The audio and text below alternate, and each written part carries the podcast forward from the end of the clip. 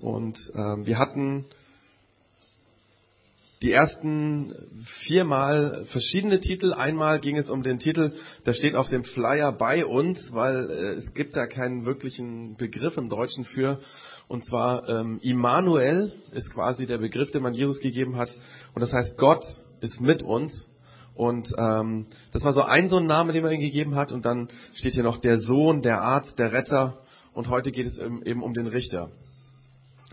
Und wenn es um den Richter geht oder um Gericht geht, dann ähm, können wir ganz aktuell sagen, dass diese Woche eine ganz, ganz wichtige Woche für uns Augsburger war. Also alle Leute, die in Augsburg leben, werden das mitbekommen haben. Eine Woche, die für viele Augsburger mit Gerechtigkeit zu tun hatte. Viele haben darauf gewartet, dass im Prozess um den Polizistenmord Recht gesprochen wird. Dass der Mörder endlich von dem Gericht verurteilt wird dass nach einem ganz, ganz langen Prozessverlauf endlich herauskommt, wer denn den Polizisten Matthias Fied in der Nacht des 28. Oktober äh, 2011 erschossen hat. Und dass dieser Mörder endlich eine gerechte Strafe bekommt. Das ist sowas, wo ich merke, das sitzt in der Augsburger Volksseele drin. Das hat uns sehr geschockt, als das 2011 passiert ist. Und am Donnerstag war es soweit, dass die Strafkammer des Landgerichts Augsburg den Täter zur lebenslangen Freiheitsstrafe mit anschließender Sicherheitsverwahrung verurteilte. Viele Augsburger werden am Donnerstag aufgeatmet haben. Vermutlich auch viele von uns, die wir heute hier sind. Es tut gut zu sehen, dass Recht gesprochen wird und Menschen Konsequenzen für das tragen müssen, was sie tun. Und was sie getan haben, was sie Böses getan haben. Leider ist es ja so, und das wissen wir alle, dass es nicht in jedem Prozess so ausgeht. Dass wir oft den Eindruck haben, da wird nicht Recht gesprochen. Da hat die Gerechtigkeit nicht gesiegt. Oft kann eben nicht eindeutig nachgewiesen werden, wer denn schuld war. Und dann bleibt es oft im Dunkeln, wer die böse Tat getan, getan hat. Und es wird am Ende niemand verurteilt. Wir kennen auch solche Gerichtsprozesse. Oder es wird zwar herausgefunden, dass jemand der Täter war, aber dann haben wir den Eindruck, dass das, was dann als Urteil gesprochen wird, dem überhaupt nicht entspricht. Dass wir den Eindruck haben, der wird viel zu schwach bestraft. Ähm, dass man den Eindruck hat, also zum Beispiel hört man oder liest es ja immer wieder in der Zeitung, da hat jemand Menschen gehandelt, also moderne Sklaverei, meistens in der Zwangsprostitution, dann wird er für zwei bis drei Jahre auf Bewährung verurteilt. Und wir denken, das kann doch nicht sein.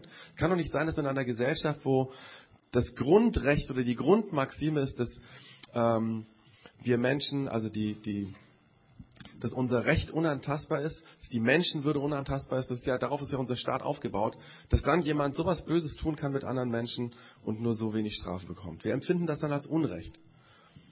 Und man fängt in solchen Situationen, ich kenne das bei mir, manchmal an, das Rechtssystem zu hinterfragen. Das liegt daran, weil wir Menschen ein ausgeprägtes Gerechtigkeitsempfinden haben. Wir wollen, dass unsere Welt gerecht ist. Ähm, dass Menschen gerecht behandelt werden, dass Gerechtigkeit für alle Menschen gilt und dass Ungerechtigkeit bekämpft wird und dass die Menschen, die ungerecht behandelt werden, dass die, ähm, dass denen Recht gesprochen wird oder andersrum, die, die andere Menschen ungerecht behandeln, dass sie zur Rechenschaft gezogen werden. Und deswegen bewegt uns so ein Prozess wie der Gerichtsprozess zum Polizistenmord. Deswegen finden wir auch ähm, ich denke mal, die meisten von uns schwierig, dass jetzt die Verteidiger dieses äh, äh, Täters quasi angekündigt haben, dass sie Revision einreichen wollen. Wir denken uns dann, kann es denn sein, dass diese Anwälte wirklich von der Unschuld des Täters überzeugt sind? Und wenn nicht, also wenn sie davon ausgehen, dass er Schuld hat, wie kann es dann sein, dass sie bewirken wollen, dass der Täter freigesprochen wird? Weil das sagen sie ja. So ist es, dass uns Ungerechtigkeiten bewegen, die lassen uns nicht kalt. Vor allem, wenn sie nicht aufgeklärt werden können, wenn Täter oder Menschen, von denen wir glauben, dass sie, die, dass sie schuld sind, dass sie dann freigesprochen werden. Wir fragen uns dann, was ist denn mit den Menschen, die Böses tun, die freigesprochen werden und bis zum Lebensende vielleicht nie dafür bestraft wurden? Was ist mit denen? Was ist mit den Menschen, die unsere Gesellschaft nachhaltig schaden, die andere Menschen schädigen, die Böses tun und die nie zur Rechenschaft gezogen werden? Zum Beispiel der Kindermörder, der nie entdeckt wird. Oder die Mafiabanden, die Giftmüll irgendwo in Afrika entsorgen und die Umwelt für Jahrhunderte schädigen und damit natürlich auch die Menschen, die damit Millionen verdienen. Oder korrupte Politiker, die das Öl und andere Bodenschätzen in Ländern wie Nigeria an Weltkonzerne gegen Bestechung billigst verkaufen. Und die Bevölkerung muss im Armut leben und hat überhaupt nichts von diesem Reichtum, von diesen Schätzen ihres Landes. Oder die Militärs, die Kinder in den Krieg ziehen lassen und die Minderjährige, die noch gar nicht verstehen können, worum es da geht, bestialische Gräueltaten verüben lassen. Oder was ist mit, ich habe es eben schon erwähnt, Menschenhändlerinnen, die Milliarden und Abermilliarden Dollar daran verdienen, dass sie skrupellos Frauen und Männer und Kinder versklaven, in der Sexsklaverei, als billige Arbeitssklaven oder im Organhandel. Was ist mit all denen, die sowas Böses tun und nie zur Rechenschaft gezogen werden, weil man es nicht rausfindet oder weil sie vielleicht in dem System so drin sind, dass ihnen niemand schaden, also niemand sie zur Rechenschaft ziehen kann oder nie Gerechtigkeit gesprochen werden kann. Was ist mit den Menschen, die bis zum Tod dieses Böse tun und sie werden nicht daran gehindert? Das ist so eine Frage, die, die uns bewegt, ja. Ähm, die übrigens nicht nur uns heute bewegt, sondern auch die Autoren in der Bibel haben diese Frage immer und immer wieder gestellt.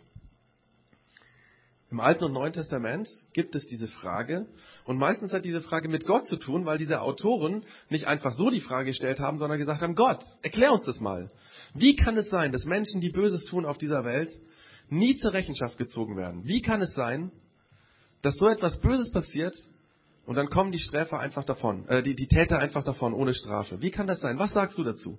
Was machst du mit diesen Menschen? Das war die Frage von vielen, vielen Leuten ähm, oder Autoren aus, dem, aus der Bibel. Und die Antwort, die wir im Alten und im Neuen Testament dazu finden, ist sehr eindeutig. Die Antwort ist nämlich, Gott wird dieses Unrecht nicht vergessen. Er vergisst nicht den Menschen, dem Unrecht getan wurde, und er merkt sich, wer wem welches Unrecht zugefügt hat, wer wem Böses getan hat. Er lässt die böse Taten der Menschen nicht ungestraft geschehen. Schon im Alten Testament wird das immer wieder ganz unterschiedlich gesagt, aber klar gesagt, dass Gott der Richter ist, der auf das Böse, was wir Menschen tun, eines Tages zurückkommen wird, der darüber ein Urteil fällen wird. Und dass dann die Menschen, dafür gerade stehen müssen für das, was sie getan haben. Da gibt es zum Beispiel einen Vers in den Psalmen, das ist ja dieser Gedichtsband oder dieses Liederbuch der Bibel sozusagen, hatten vermutlich alle früher mal eine Melodie dabei, die wissen wir heute nicht mehr. Aber da gibt es im Psalm 96, da lese ich mal einen Satz vor oder einen Vers vor, da steht, der Himmel soll sich freuen und die Erde in Jubel ausbrechen. Das Meer mit allem, was in ihm lebt, soll brausen und tosen. Der Acker freue sich mit allem, was auf ihm wächst. Auch die Bäume im Wald sollen jubeln, wenn der Herr kommt. Ja, er kommt, um die Welt zu richten. Sein Urteil über die Völker ist unbestechlich und gerecht.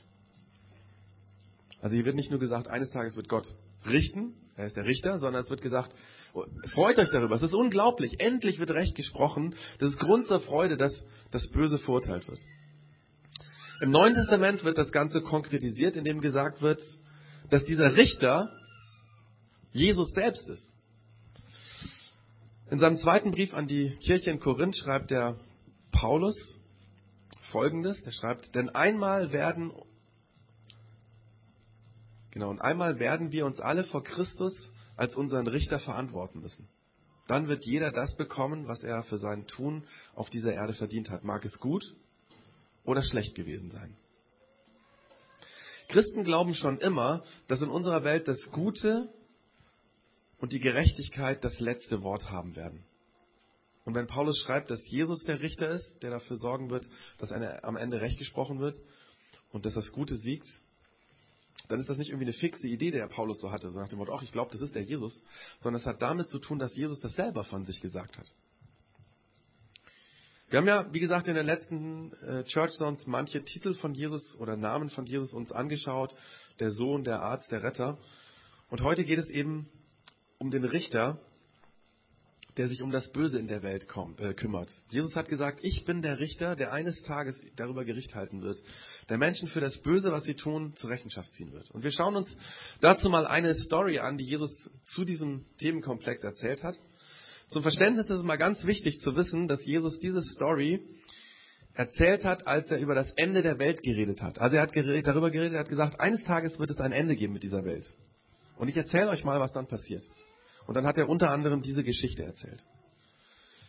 Ich lese das ähm, aus dem Matthäusevangelium, Kapitel 25, den Abschnitt mit den Versen 31 bis 46. Übrigens noch ganz kurz, ist hier wichtig, äh, um das nachzuvollziehen äh, oder vollziehen zu können, was Jesus sagt. Jesus redet hier von einem Menschensohn. Er benutzt diesen Namen Menschensohn. Und ähm, er meint sich selber damit. Also Jesus hat ganz oft, wenn er von sich geredet hat, von Menschensohn geredet. Also zum Beispiel, wenn er gesagt hat, dem Menschensohn wird das und das passieren, dann meint er eigentlich, mir wird das und das passieren. Das ist nur wichtig, dass man das weiß, um diesen, äh, diese Story, diese Geschichte richtig zu verstehen. Ich lese es mal vor. Da sagt Jesus zu seinen Schülern, die mit ihm zusammen waren, wenn der Menschensohn, also wenn ich, wenn der Menschensohn in seiner Herrlichkeit kommen wird und mit allen Engeln, dann wird er in königlichem Glanz auf seinem Thron Platz nehmen. Alle Völker werden vor ihm versammelt werden und er wird die Menschen in zwei Gruppen teilen, so wie der Hirte die Schafen und die Ziegen voneinander trennt. Die Schafen wird er, Schafe wird er rechts von sich aufstellen und die Ziegen links. Dann wird der König zu denen auf der rechten Seite sagen, kommt her, ihr seid von meinem Vater gesegnet. Nehmt das Reich in Besitz, das seit der Erschaffung der Welt für euch vorbereitet ist, denn ich war hungrig und ihr habt mir zu essen gegeben. Ich war durstig und ihr habt mir zu trinken gegeben. Ich war ein Fremder und ihr habt mich aufgenommen. Ich hatte nichts anzuziehen und ihr habt mir Kleidung gegeben. Ich war krank und ihr habt euch um mich gekümmert. Ich war im Gefängnis und ihr habt mich besucht. Dann werden ihn die Gerechten fragen, Herr, wann haben wir dich denn hungrig gesehen und dir zu essen gegeben oder durstig und dir zu trinken gegeben? Wann haben wir dich als Fremden bei uns gesehen und haben dich aufgenommen? Und wann haben wir dich gesehen, als du nichts anzuziehen hattest und haben dir Kleidung gegeben? Wann haben wir dich krank gesehen oder im Gefängnis und haben dich besucht? Darauf wird der König ihnen antworten, ich sag euch, was immer ihr für einen meiner Geschwister getan habt, und wäre er oder sie noch so gering geachtet gewesen, das habt ihr für mich getan. Dann wird er zu denen auf der linken Seite sagen, geht weg von mir, ihr seid verflucht. Geht an das ewige Feuer, das für den Teufel und, die Engel vor, und seine Engel vorbereitet ist. Denn ich war hungrig und ihr habt mir nichts zu essen gegeben. Ich war durstig und ihr habt mir nichts zu trinken gegeben. Ich war ein Fremder und ihr habt mich nicht aufgenommen. Ich hatte nichts anzuziehen und ihr habt mir keine Kleidung gegeben. Ich war krank und war im Gefängnis und ihr habt euch nicht um mich gekümmert. Dann werden auch sie fragen, Herr, wann haben wir dich denn hungrig und durstig gesehen und als Fremden und ohne Kleidung oder krank oder im Gefängnis und haben dir nicht geholfen? Daraufhin wird er ihnen antworten, ich sag euch, was immer ihr an einem meiner Geschwister zu tun versäumt habt, und wäre er noch, er oder sie noch so gering geachtet gewesen, das habt ihr mir gegenüber versäumt. So werden sie an den Ort der ewigen Strafe gehen. Die Gerechten aber werden in das ewige Leben eingehen. Das ist also eine Beispielgeschichte, die Jesus erzählt hat.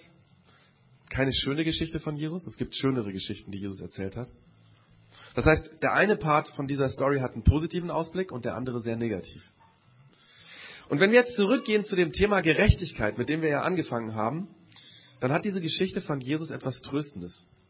Weil Jesus sagt hier, es wird ein Tag kommen, wo es eine ausgleichende Gerechtigkeit gibt. Ich werde die Menschen nach ihrem guten und nach ihren bösen Taten beurteilen und über sie richten und ein Urteil fällen. Jedem nach dem, wie er gelebt hat. Das heißt, Das heißt doch auf die Frage von vorher, Jesus wird eines Tages kommen auf diese Welt, also so, dass wir ihn sehen können, heißt es auch an manchen Stellen in der Bibel. Und er wird ein abschließendes Gericht halten.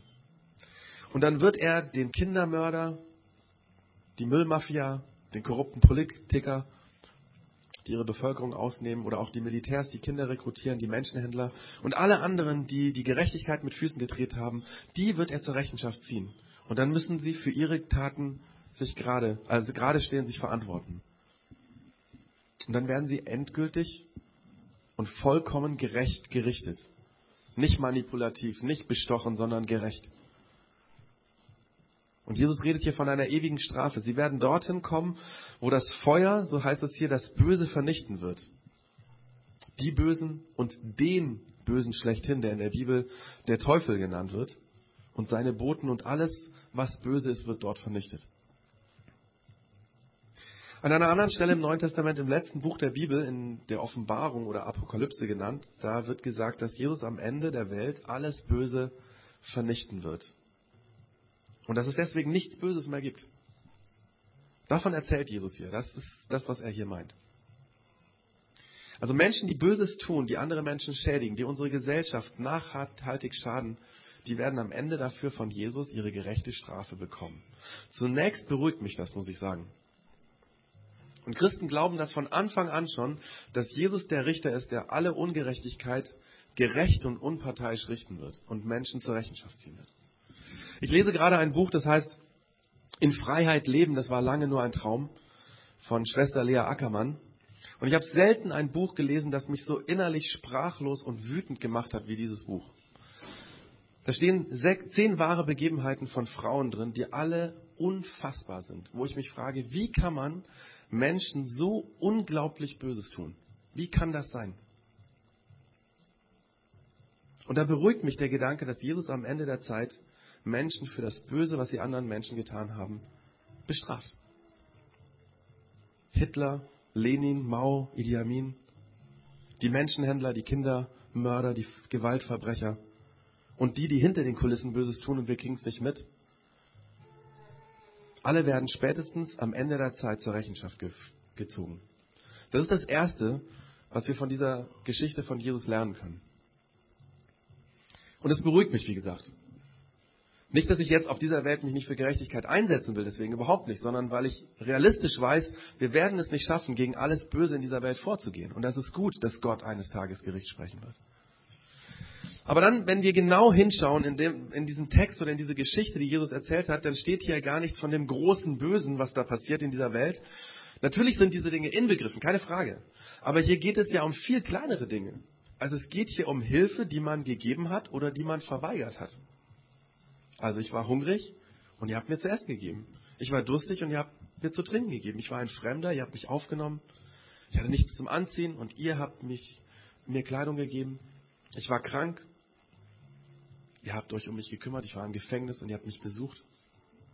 Und auf die Frage, wann sie denn diesem König, dem Menschensohn, dem Richter, alles das getan haben, sagt er, was immer ihr einem meiner Geschwister getan habt, das habt ihr für mich getan. Also Jesus sagt, das, was ihr anderen Menschen Gutes tut, tut ihr für mich. Und das, was ihr anderen Menschen Böses tut, das ist ja das Zweite, wo die Leute fragen, wann haben wir es denn versäumt? Wann haben wir es denn nicht getan? Sagt Jesus, das habt ihr auch versäumt, mir gegenüber zu tun.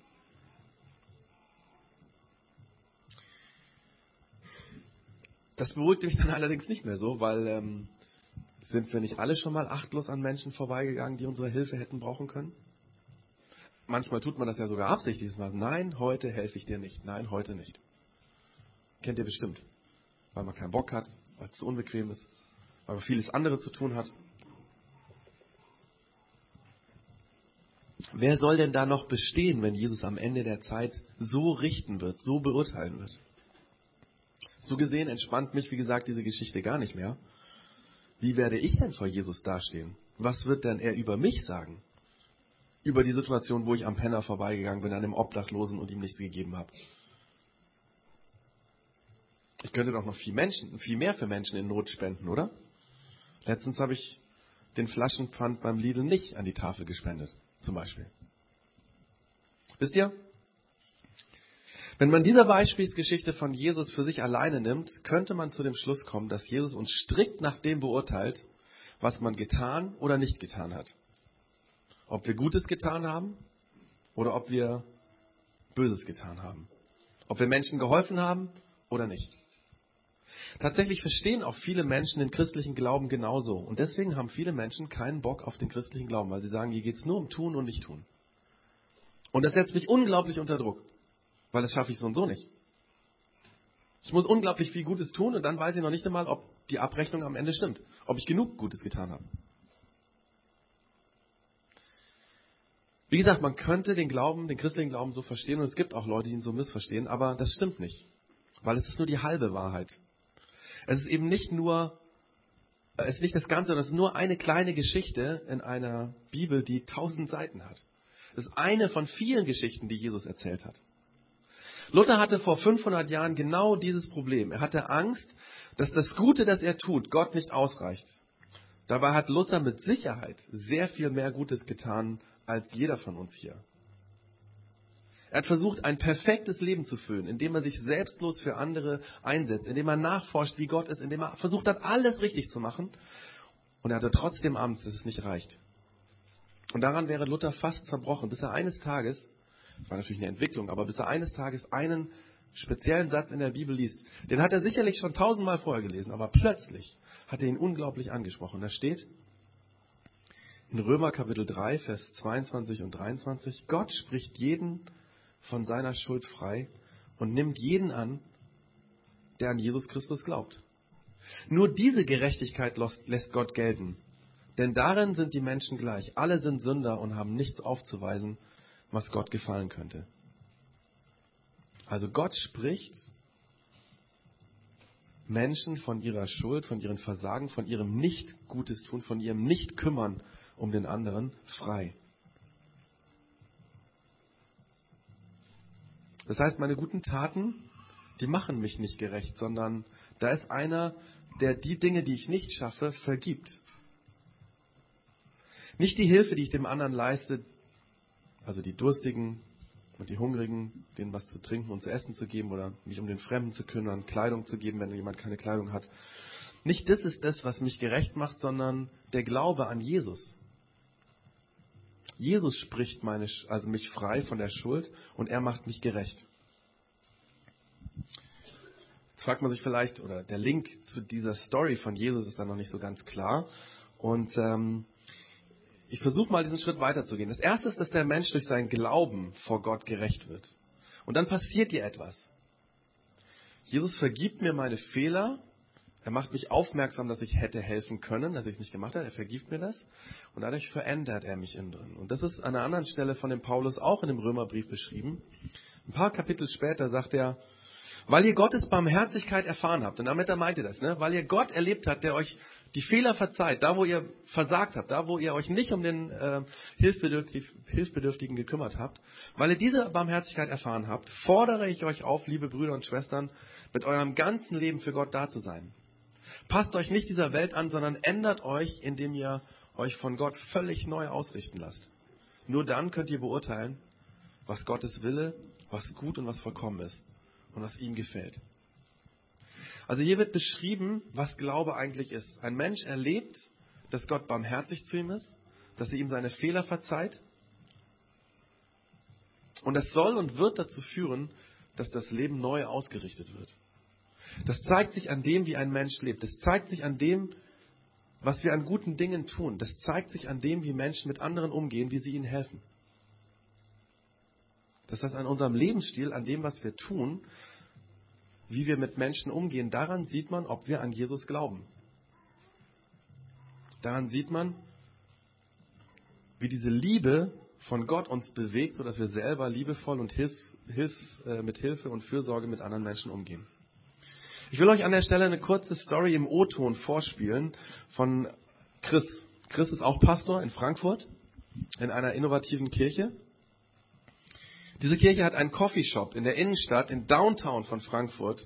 Ähm, da, wo also die Börse und wo die Konsulate und irgendwelche anderen Business äh, Center sind und so weiter. Da haben sie einen Coffeeshop. Ähm, und neben diesem Coffeeshop, nebendran ist ein Fotoladen. Und der Chris erzählt jetzt von diesen beiden Dingen. Das will ich euch mal kurz vorspielen.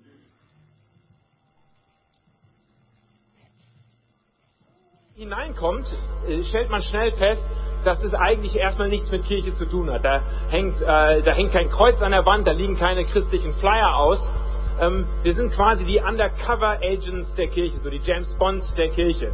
Wir versuchen einfach Beziehungen aufzubauen, den Kaffee zu servieren und lernen so natürlich Menschen kennen, weil äh, in Frankfurt Menschen unglaublich gerne Kaffee trinken. Einen dieser Menschen, die wir kennengelernt haben, möchte ich euch kurz vorstellen. zwar sein Name ist Murat und er betreibt ein Fotostudio nicht weit weg von unserem Café.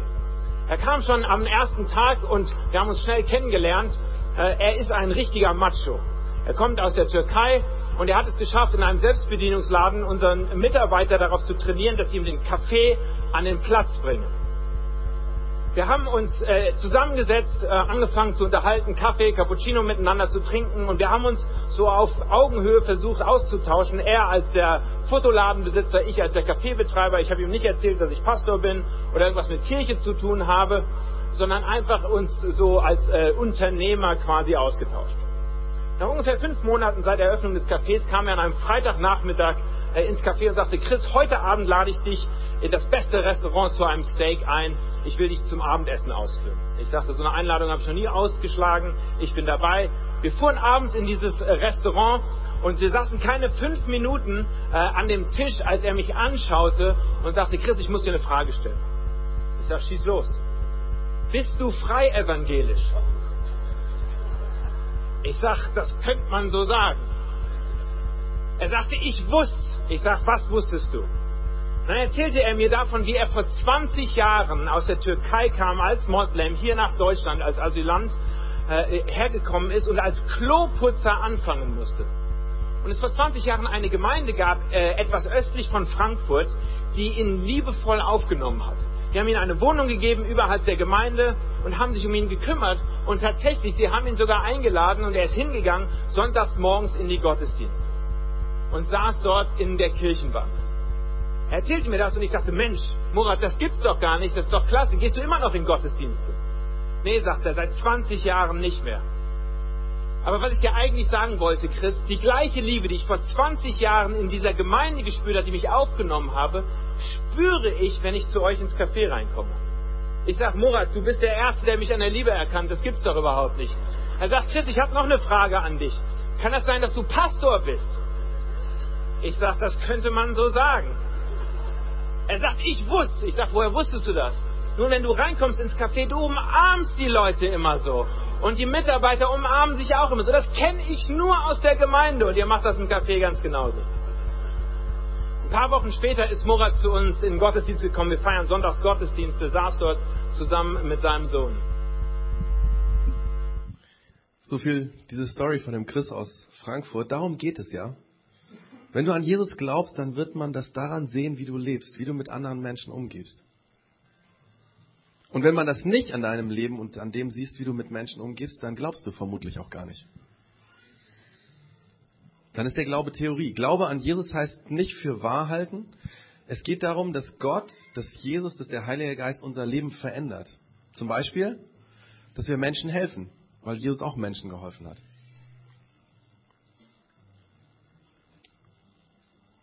Ich weiß nicht, ob ihr jetzt diese Story ein bisschen anders sehen könnt von diesen Schafen und den Ziegen und dem Richter, die Jesus erzählt hat. Die Menschen werden zwar von vorne hin, also von außen, von ihren Taten beurteilt, aber eigentlich wird damit ihre Beziehung zu Gott, ihr Glaube beurteilt.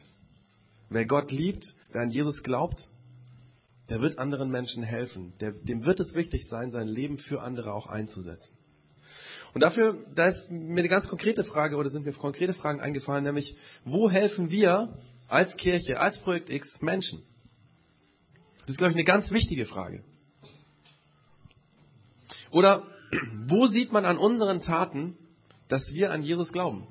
Wo sieht man es? Oder wie könnte das aussehen, das kann sich auch jeder persönlich fragen. Es geht nicht nur um das Projekt X, sondern um jeden persönlich auch. Wie könnte das aussehen, dass wir im Bild gesprochen Hungrigen zu essen geben und Durstigen zu trinken, Fremde aufnehmen, Menschen Kleidung geben, Kranke und Gefangene besuchen? Wie könnte das aussehen? Gemeinsam als Kirche, vielleicht als Home Zones. Wir haben ja diese Home Zones, diese kleinen Gottesdiensten ähm, in der Gemeinde, in der Kirche. Oder auch als einzelne Person. Wie könnte das aussehen? Und wir werden uns jetzt zum Beantworten der Frage einfach äh, kurz Zeit nehmen. Ähm, wir haben ein bisschen kreativ in der Church Zone und ähm, diesmal liegen auf den Tischen solche Post-its. Ich habe die vielleicht schon gefunden. Die Leute, die in den Rängen sitzen, keine Angst. Es gibt auch welche für Leute, die nicht an einem Tisch sitzen. Und zwar gibt es hier im Theater und hier vorne noch gibt es jeweils ein Bild mit äh, dem Satz, den Jesus gesagt hat zum Thema, ihr wart durstig, äh, ich war durstig und ihr seid gekommen und habt mir zu trinken gegeben. Oder ich war hungrig und ich war ein Fremder und so weiter. Und die Sache ist eigentlich die, dass jeder jetzt mit brainstormen kann, wie könnte das praktisch aussehen in unserem Leben, in unserer Kirche, in meinem Alltag. Also, wenn hier steht, ich war ein Fremder und ihr habt mich aufgenommen, wie könnten wir mit fremden Menschen so umgehen? Oder wo passiert es vielleicht auch schon? Also man kann auch durchaus konstruktiv schreiben, das tun wir doch schon im Projekt X. Oder ich persönlich tue das schon. Es geht einfach darum, ohne Namen einfach zu brainstormen und an dieses Plakat diese Post-its zu kleben. Die werden wir dann sammeln und werden die in der nächsten Woche, wenn unsere kleinen Gottesdienste die Homezones sind, in den kleinen Gruppen miteinander überlegen. Jede Gruppe für sich, welches von denen, was da aufgeschrieben wurde, konnte für uns konkret umsetzbar sein. Oder was tun wir vielleicht schon? Also, dass wir da quasi nochmal miteinander ins Gespräch kommen. Also, jetzt einfach ein paar Minuten Zeit, nimmt einen Stift. Auf den Tischen sind auch Stifte. Ähm, diese Post-its gibt es auch bei den Postern. Ähm, genau, also die habe ich auch an die Poster geklebt oder vorne an diese ähm, ja, diesen Handlauf draufgelegt. Ähm, hier vorne sind auch noch welche. Genau, einfach ein paar Minuten Zeit, wo ihr überlegt, einfach mal ganz ruhig, nicht irgendwie was anderes reden. Ähm, sinnvoll wäre, wenn man so ein bisschen in dieser Galerie. Vielen Dank schon mal für alles, was ihr an Ideen aufgeschrieben habt. Man kann gerne auch nachher noch, wenn man eine Idee hat, äh, was schreiben und noch dazu tun. Also das ist jetzt hier ähm, nicht in dem Sinne abgeschlossen, dass man nichts mehr dazu tun kann. Ähm, und es geht auch nicht darum, dass wir als Projekt X im Aktionismus, dem Aktionismus verfallen wollen. Wir möchten jetzt nicht alles Mögliche tun, sondern es geht darum, einfach miteinander zu überlegen, gibt es Dinge, die wir noch tun könnten, wo wir Gutes tun könnten oder auch für jemanden privat, äh, wo könnten wir uns noch engagieren, wo kann der Glaube auch dadurch sichtbar werden, gerade dadurch sichtbar werden, dass wir helfen. Vielleicht ganz zum Schluss noch ein kurzer Gedanke. Vielleicht geht es dir trotzdem immer noch nicht so ganz gut mit dieser Beispielgeschichte von Jesus, weil wenn wir ehrlich sind, haben wir schon oft versagt. Und wenn es darum geht, den anderen zu helfen, dann haben wir immer wieder mal es nicht getan. Oder vielleicht sogar öfters es nicht getan. Wie ist das denn, wenn Jesus tatsächlich der Richter ist? Werde ich dann verurteilt? Und da ist mir nochmal ganz wichtig, deswegen das Leben des Jay, ja. Jesus ist nicht nur der Richter, er ist der Retter. Er ist der Arzt. Er ist der, der unsere Fehler vergibt. Er ist der, der unser Herz verändert. Der, der immer eine Perspektive hat zu sagen, es geht anders. Du kannst dich verändern. Ich will dir helfen. Es gibt eine Stelle im Neuen Testament, ähm, die ist sehr tröstlich, wo äh, Folgendes gesagt wird. Wenn wir aber unsere Sünden bekennen, also unsere Schuld, unser Versagen, da wo wir nicht geholfen haben, wenn wir unsere Sünden bekennen, dann erfüllt Gott seine Zusage treu und gerecht. Er wird unsere Sünden vergeben und uns von allem Bösen reinigen. Wir müssen nur lernen, die Fähigkeit zu haben, zuzugeben, wo wir versagen, wo wir nicht das Gute getan haben. Und dann will Gott uns vergeben, verzeihen. Das macht er gerne. Und dann verändert das unser Herz. Ich habe vor ein paar Wochen einen Spruch gehört eigentlich in einem Vortrag, der hat mich sehr bewegt. Das ist aus dem babylonischen Talmud ein Spruch. Der ist sehr, sehr cool, der das auf den Punkt bringt, was ich hier meine. Und zwar heißt es, an dem Ort, wo die Bußfertigen stehen, vermögen nicht einmal die vollkommen Gerechten zu stehen. An dem Ort, wo die Bußfertigen stehen, vermögen nicht einmal die vollkommen Gerechten zu stehen. Sprich, es ist nicht das Ziel, dass wir vollkommen gerecht sind. Das werden wir eh nie hinkriegen. Das sind Heuchler, die das sagen. Sondern im Grunde genommen geht es darum, zuzugeben, ich brauche Hilfe. Ich habe versagt. Ich brauche Gott, dass er mich verändert. Das ist eigentlich das Ding.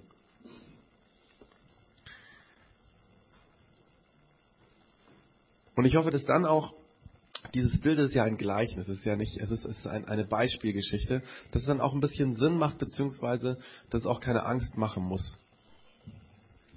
Weil Gott uns gerade verändern will, dass wir Gutes tun und das zählt.